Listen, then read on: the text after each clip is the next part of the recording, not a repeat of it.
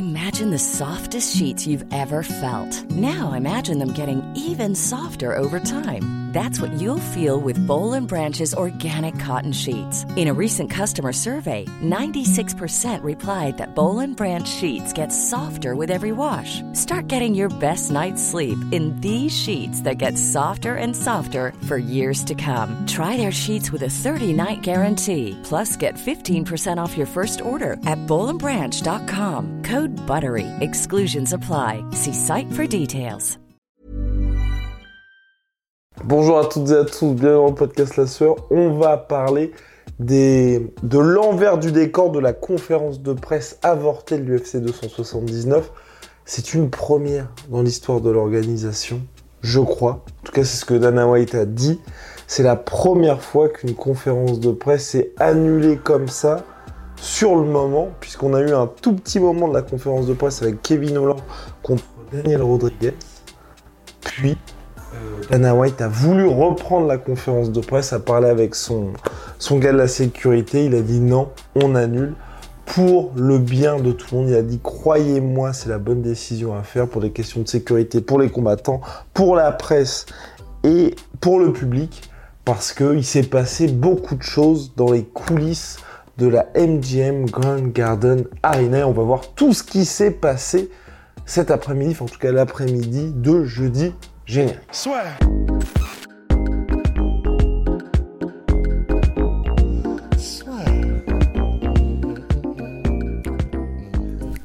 Entre dans l'octogone avec Unibet. Qui sera le vainqueur du combat? En combien de rounds?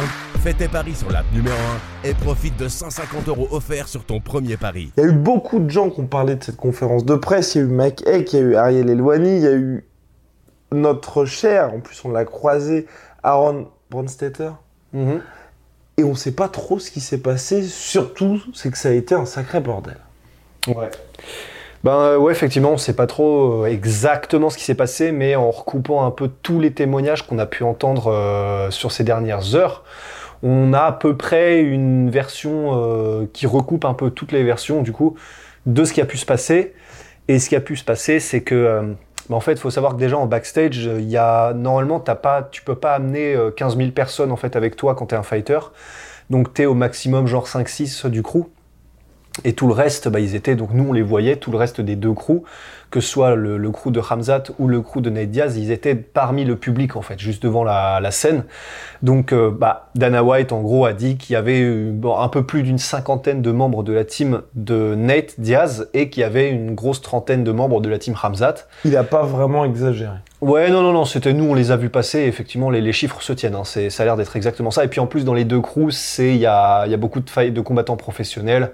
Donc euh, voilà, c'est, du, du lourd. Et comme dit Darren Till dans l'interview qu'il a donné juste après, en plus que ce soit, donc là c'est les mots de Darren Till, que ce soit de leur côté ou d'une autre, ben ce sont des teams de gars qui viennent un peu de la rue et qui sont aussi des combattants. Donc forcément, et Darren Till était en mode, bah, Dana White a en gros bien fait d'arrêter la conférence de presse parce que je sais comment on est et je sais comment eux sont et ce serait barré en couille de toute façon. Donc euh, au moins c'est bien, enfin pas de regret. Mais du coup, alors ce qui se serait passé, c'est que donc, même si le gros des deux équipes était parmi le public, en backstage, ce qui se serait passé, ça c'est donc euh, le- l'entraîneur de Ramzat, Andreas Michaels, qui dit que Ramzat a été, en gros, euh, il a fait une mission solo et il a été tout seul voir Kevin Holland, parce que Kevin Holland, en fait, depuis euh, quelques jours, n'arrêtait pas de dire, bah, Ramzat, il, fait le gangster quand il y a des caméras et quand il est en groupe, mais quand il est tout seul, il n'y a plus personne et il essaie de devenir ton ami, etc.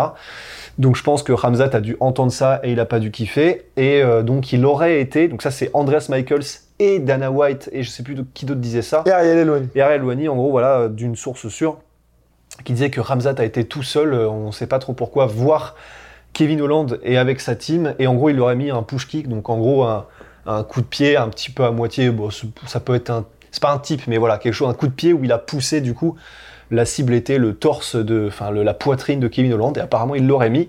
Donc ça, c'est Andreas Michaels et tous ces gars-là qui le disent.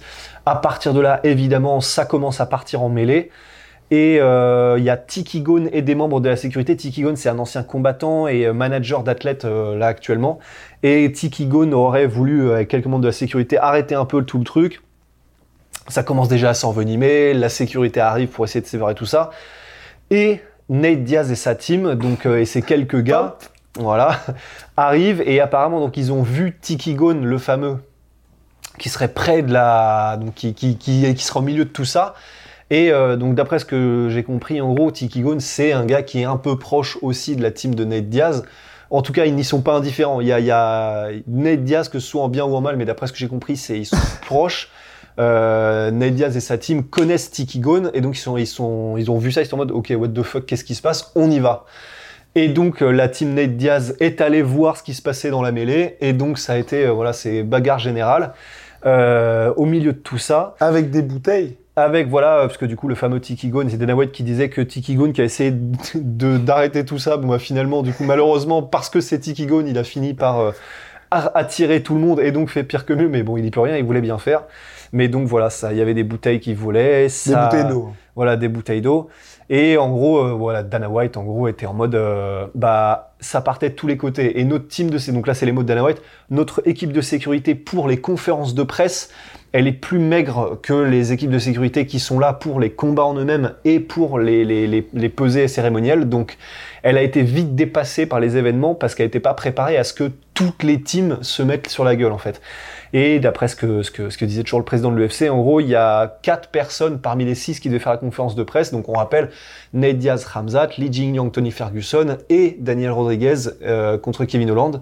Et parmi tous ces six-là, ces six combattants, il y en avait quatre apparemment qui étaient, euh, qui faisaient partie de, de la mêlée et de la bagarre générale. Devinez lesquels. Voilà. Bon, à notre avis, on peut se tromper, mais euh, les deux qui, qui en sont plutôt en retrait par rapport à tout ça, c'est donc Daniel Rodriguez et Li Jingliang.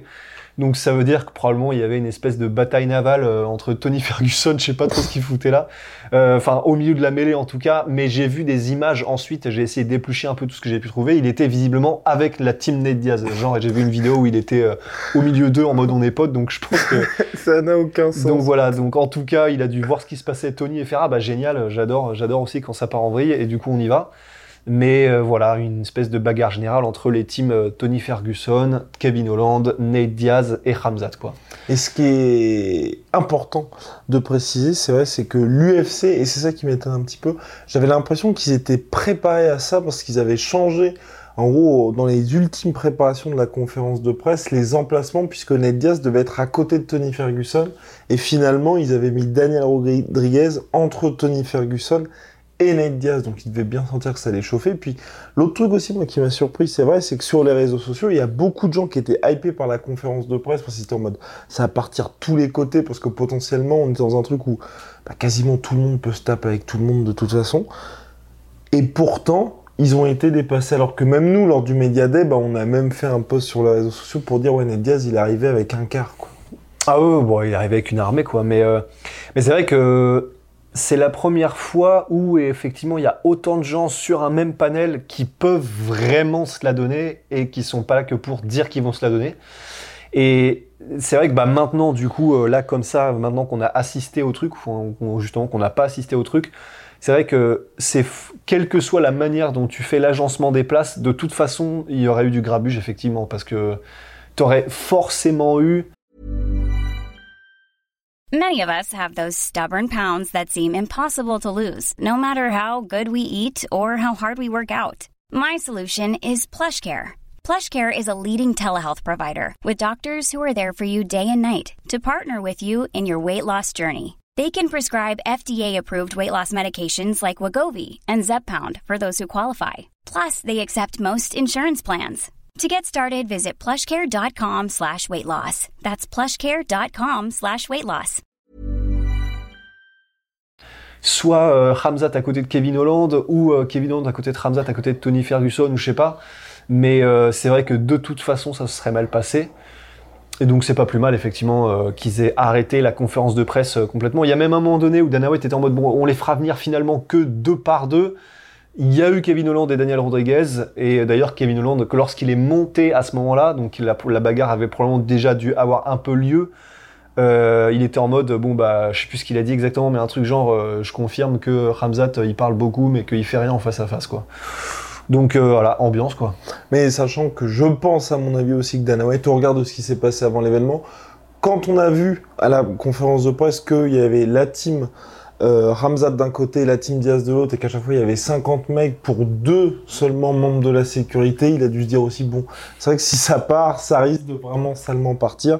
Et point important aussi, et pas des moindres, c'est José Youngs de MMA Fighting qui nous a appris ça selon plusieurs sources, c'est que la team Diaz aurait tenté de pénétrer l'hôtel de la team Ramzat Chimaev au cours de la semaine. Ouais, Darren Till a confirmé. Enfin, en gros, dans l'interview, il était en mode. euh, bah, il y a plusieurs fois où, en gros, on était chez nous dans notre hôtel. Euh, Dave Diaz n'est pas censé être là et sa team non plus, parce qu'ils sont ailleurs normalement, ils dorment ailleurs, ils font leur truc ailleurs. Et ils étaient là. Et ils étaient là. Et en gros, Darren Till euh, dit euh, bon, bah, s'ils sont là alors qu'ils n'ont pas être là, c'est qu'il y a, qu'une seule raison, c'est qu'ils sont là pour nous. Et du coup, euh, bah, Darren, en gros, était chaud pour y aller avec Ramzat et tout, mais, mais la sécurité de l'UFC était en mode non, non, les gars, calmos. Donc voilà. Ça se cherche de tous les côtés et on peut même remonter à il y a un ou deux jours, je sais plus, au UFC Performance Institute avec Polo Costa, qui jamais loin, lui, de toute façon, qui est visiblement proche de la team de Nate Diaz aussi, puisqu'il s'entraîne avec Jake Shields. c'est tout le monde contre la team Ramzat. Et, euh, et du coup, euh, bah, on a vu les vidéos vues de plusieurs angles différents avec euh, bah, Polo Costa qui est en train de s'entraîner au calme avec Jake Shields, ils font du grappling et tout. Et tu vois en fait euh, Ramzat qui, tu le vois à la vidéo de, de Polo Costa qu'il a posté sur sa chaîne YouTube, tu le vois petit à petit, il se rapproche, il se rapproche. À un moment donné, tu le vois qu'il regarde comme ça et probablement qu'il attendait que Polo Costa du coup le voit et soit en mode quoi tu veux quoi? Finalement, du coup, Polo Costa visiblement s'en foutait, il faisait son grappling et tout, et donc c'est Ramzat qui a commencé à appeler, euh, à héler Polo Costa du coup en criant son nom de loin et, euh, et à faire, euh, je sais plus exactement ce qu'il disait euh, Ramzat, mais c'était de l'ordre de qu'est-ce que t'as dit sur moi ou je sais plus trop quoi. Et Polo Costa en fait direct, euh, il était en mode tu veux te battre? Bah on y va. Genre direct cash et en gros euh, visiblement Polo Costa rigolait vraiment pas puisque du coup dès qu'il l'a dit, il a direct commencé à marcher vers euh, il a pas perdu du temps, il a commencé à direct marcher vers Ramzat et c'est simplement tous les mecs de la team Ramzat qui se sont mis entre les deux pour pas que qu'il y ait de contact direct entre les deux.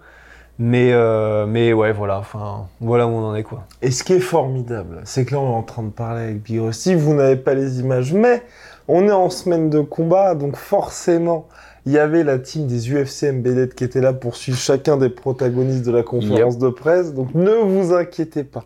L'UFC va évidemment, je pense, dédier l'épisode du jour, donc ce vendredi, à au-dessous de la conférence de presse avortée de l'UFC 279. Et maintenant, la question qu'on se pose, et vous pouvez y participer dans les commentaires, c'est est-ce qu'il va y avoir un face-à-face lors de la pesée? Parce que là, on n'en a pas eu. D'habitude, il y en a toujours deux dans les semaines de combat d'événements numérotés.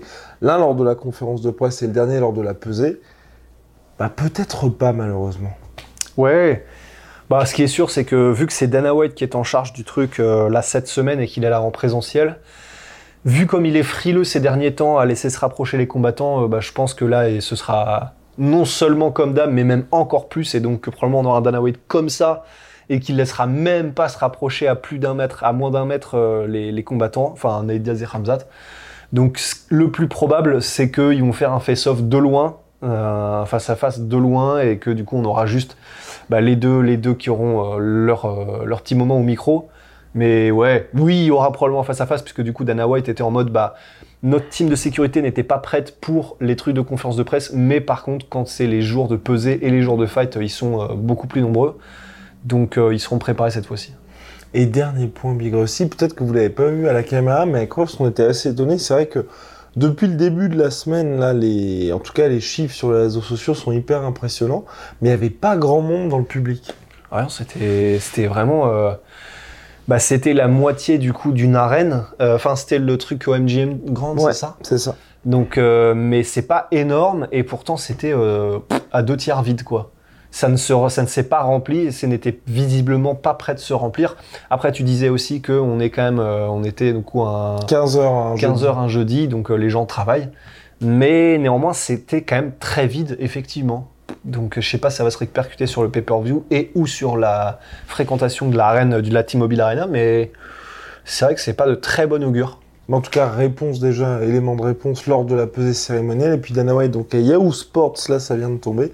Donc il avait dit il y a deux jours que la billetterie allait être à 5 millions. Là, visiblement, on est sur un 5,5 millions selon Dana White. Putain, c'est quand même énorme. Ce hein. qui serait la 12e plus grosse billetterie de l'histoire de l'UFC. Donc on est en train de se contredire immédiatement. Exactement, voilà, c'est la beauté de l'UFC. Mais entre-temps, il y a eu, et c'est ce qu'un journaliste avait dit à, a dit à Dana White, on terminera là-dessus, euh, qu'en gros, euh, bah, ce qui s'est passé là avec la non-conférence de presse, c'est que mine de rien, ça réveille un petit peu tout le monde pour se dire, ah oui, c'est pas que du fake. Ouais, bah c'est pour ça, c'est pour ça que c'était quand même marrant parce que du coup pendant la, la conférence de Dana, enfin le, le, le, le petit in- inter- le petit interview pardon de Dana White qu'il a donné juste après la conférence de presse annulée. En gros, euh, il était en mode, euh, les, gens lui demandaient, les journalistes lui demandaient, euh, mais du coup, est-ce que c'est quand même pas un problème, est-ce que c'est pas mauvais, machin. Et Dana White était, enfin non, ils, ils étaient même, ils étaient malins les journalistes, ils étaient plutôt en mode, c'est quand même bon pour le business, non? Et Dana White était en mode, mais non, c'est, non, non, non, c'est terrible, c'est terrible, mais avec un énorme sourire. Donc évidemment que c'est, bon pour les affaires, évidemment de la même manière qu'ils avaient mis en boucle les images de Connor qui jette le diable en métal euh, contre la fenêtre euh, de, à toutes les sauces pour vendre le combat contre Khabib. Donc évidemment pour le business c'est bon puisque euh, ça fait un scénario original puisque c'est un truc qui n'était jamais arrivé. Donc ouais. Ce qu'il y avait déjà eu pour Nick Diaz contre Georges Saint-Pierre, Nick Diaz ne s'était pas pointé, mais la conférence de presse avait été maintenue. Charles Business. Et c'était déjà arrivé aussi pour la conférence de presse de l'UFC 200, où Ned Diaz était présent, mais pas Conor McGregor, ce qui avait valu à Irlandais d'être, pu- enfin, le combat d'être déplacé de l'UFC 200 à 200 de Big Rusty. Sweet protein. Moins 33% sur tous mes protéines avec le code la sueur, c'est Investir dans des entreprises est déjà monnaie courante. Mais avez-vous entendu parler du fait d'investir sur la carrière de talent? Grâce à Royalties, investissez dans des combattants UFC, MMA, boxe pour obtenir jusqu'à 19,5% de rendement annuel.